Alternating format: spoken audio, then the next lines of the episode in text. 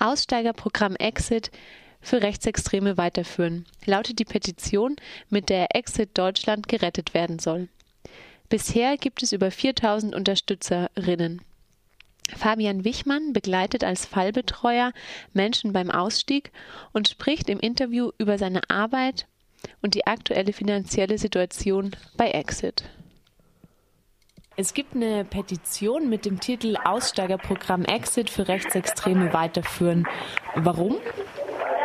Ja, ähm, unsere Förderung läuft jetzt ähm, Anfang Mai, also am 1. Mai läuft die Förderung aus und ähm, damit könnten wir die Ausstiegshilfe, die wir jetzt anbieten, in dem Rahmen nicht mehr anbieten. Und eine engagierte Bürgerin ähm, hat sich dann dazu aufgerafft, diese Petition ins Leben zu rufen und ähm, darüber freuen wir uns natürlich sehr und wir haben jetzt schon mehr als 4000 Unterstützer. Das macht natürlich auch Mut. Wieso habt ihr die Petition nicht selber gemacht?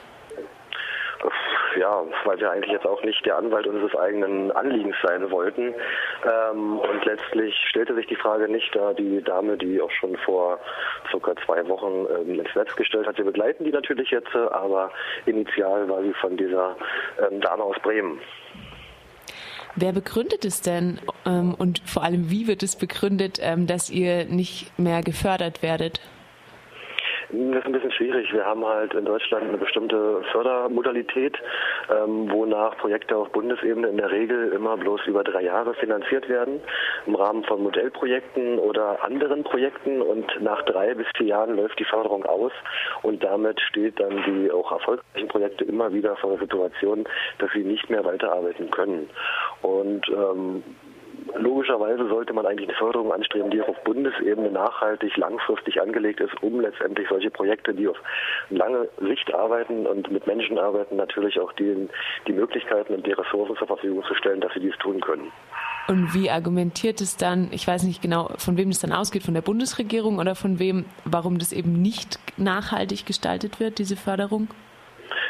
Ja, die Argumentation liegt eher eigentlich in Richtung, ähm, die Haushaltsordnung gibt es nicht her. Man kann dies nicht, ähm, wenngleich ähm, jetzt jüngst ein Urteil bzw. ein Gutachten erstellt worden ist, das letztendlich besagt, dass eine ähm, langfristige Förderung vom Bund, also eine Strukturförderung vom Bund durchaus möglich ist. Also ähm, da ist man sich noch ein bisschen uneinig und wir hoffen darauf, dass da perspektivisch auch etwas geschieht und dass man da auch langfristig fördert ähm, und sich an dieses, ähm, an dieses Urteil bzw. an dieses Gutachten herantraut und da mal schaut, wie man das ähm, auf Bundesebene strukturieren kann. Was passiert denn jetzt mit Exit, wenn es keine Förderung mehr gibt? Also de facto würden wir dann ab 1. Mai nicht mehr so arbeiten können. Also wir könnten nicht die ähm, Ausstiege begleiten, die wir jetzt begleiten. Die Leute würden ein Stück weit in der Luft hängen, beziehungsweise ähm, wir haben halt einfach keine Mitarbeiter mehr, die letztendlich diesen Ausstieg begleiten können in dem Rahmen. Also Notbetrieb vielleicht noch, aber letztendlich ähm, wäre der Notbetrieb eigentlich bloß noch ähm, eine telefonische Erreichbarkeit, aber eine Ausstiegsarbeit wäre damit nicht mehr möglich. Wie sieht denn die Ausstiegsarbeit aus, äh, die über die telefonische Betreuung hinausgeht? Die ist sehr, sehr ans, an den Einzelnen angepasst. Also die Personen wenden sich aus unterschiedlichsten Gründen an uns, ähm, via Telefon, E-Mail oder an anderen Formen. Und dann wird mit den ähm, Menschen, die sich dort melden, ein sehr klarer und an die Person angebundener, strukturierter Prozess ähm, entwickelt, also quasi ein Szenario entwickelt, ähm, wo da die Bedarfslagen sind, ähm, Sicherheitsprobleme, ähm, Arbeitsmarkt, Schule oder wie auch immer und ein besonderer Schwerpunkt immer die Aufarbeitung und Distanzierung von den ideologischen Leitmotiven, die letztendlich dazu geführt haben, dass die Person ähm, über mehrere Jahre wegen meiner in der rechtsextremen Szene aktiv war. Also uns geht es nicht nur darum, eine, eine, eine, äußerliche Veränderung zu erzeugen, sondern auch sehr klar ähm, den ideologischen Kern ähm, der Person mitzubearbeiten. Und als Fallbetreuer arbeitest du dann ganz individuell mit den Leuten zusammen? Genau, also wir ähm, haben da jetzt nicht so einen Plan A, B, C oder so, sondern es geht wirklich nach der Bedarfslage, dass man dann unterschiedliche ähm, Szenarien entwickelt. Teilweise sind es dann Veranstaltungen, die konzipiert werden, ähm, Aufsätze, die geschrieben werden oder es wird ähm, beim Arbeitsamt vermittelt, es werden Gespräche geführt mit Schulen, ähm, es werden Gespräche geführt mit entsprechend ja, relevanten Personen, die in dem Ausstiegsfall notwendig sind, mit den Eltern vielleicht, wie auch immer, aber ähm, immer sehr stark an der Bedarfslage von der Person gebunden. Wie schwierig ist es denn, so eine Beziehung von einem äh, zu einem ehemaligen Nazi aufzubauen und ihm dann also noch da zu helfen?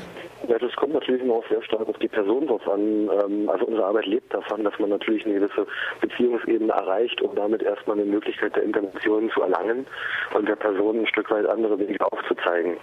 Ähm, das hängt aber immer natürlich auch von dem Wollen der Person ab ähm, nach seinen Möglichkeiten und nach unseren Möglichkeiten. Aber ähm, im Regelfall sind die Menschen, die sich an uns wenden, ja schon ein Stück weit motiviert, ähm, melden sich ja freiwillig bei uns und damit ähm, kann man in der Regel eigentlich schon eine ja, vernünftige und verstetigte Beziehung zu diesen Menschen aufbauen, um letztendlich dort diesen Ausstieg zu begleiten. Euer Konzept äh, wird ja auch so ein bisschen beschrieben durch Hilfe zur Selbsthilfe. Ist es denn überhaupt möglich, äh, einen Nazi da rauszuholen, der das selber gar nicht möchte? Ähm, unserer Wahrnehmung nach nicht. Also wir können niemanden rauskaufen.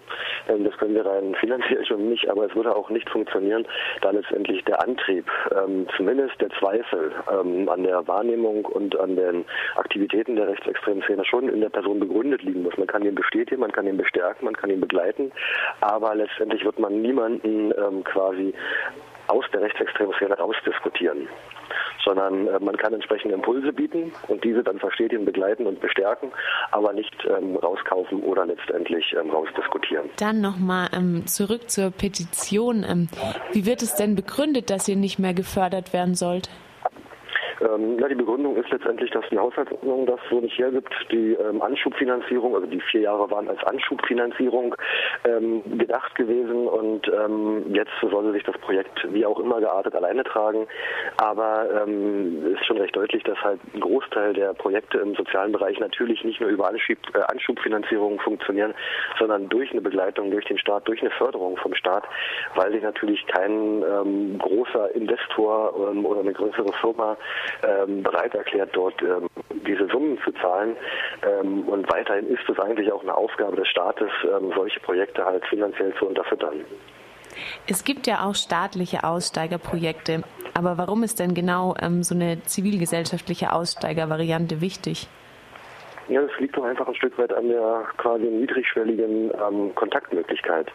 Ähm, also unserer Erfahrung nach ist es schon so, dass die Aussteiger sehr gut reflektiert ähm, wahrnehmen, an wen kann man sich wenden. Und wenn man den Staat über Jahre lang aktiv bekämpft hat, ist die Hemmschwelle, sich an diesen Staat ähm, zu wenden, natürlich deutlich höher. Dazu kommt ähm, die Frage danach, wie letztendlich Informationen verwandt werden, die an Sicherheitsbehörden herangetragen werden, wo halt viele Aussteiger einfach eine Scheu davor haben, ähm, sich diesen diesen ähm, hinzubewegen und äh, diesen Schritt zu machen. Und da wenden sich deutlich mehr Aussteiger an unsere ähm, nichtstaatliche Organisation, ähm, weil sie da ein Stück weit mehr Vertrauen haben. Das sieht man auch sehr klar in den Zahlen, die letztendlich ähm, der Bundesregierung vorliegen ähm, und die dort in einer kleinen Anfrage der Bundesregierung ähm, ähm, veröffentlicht worden sind. Ähm, es geht einfach wirklich darum, dass die Hemmschwelle ähm, und die Wahrnehmung unseres Angebotes einfach deutlich zugänglicher erscheint als die von staatlichen Stellen.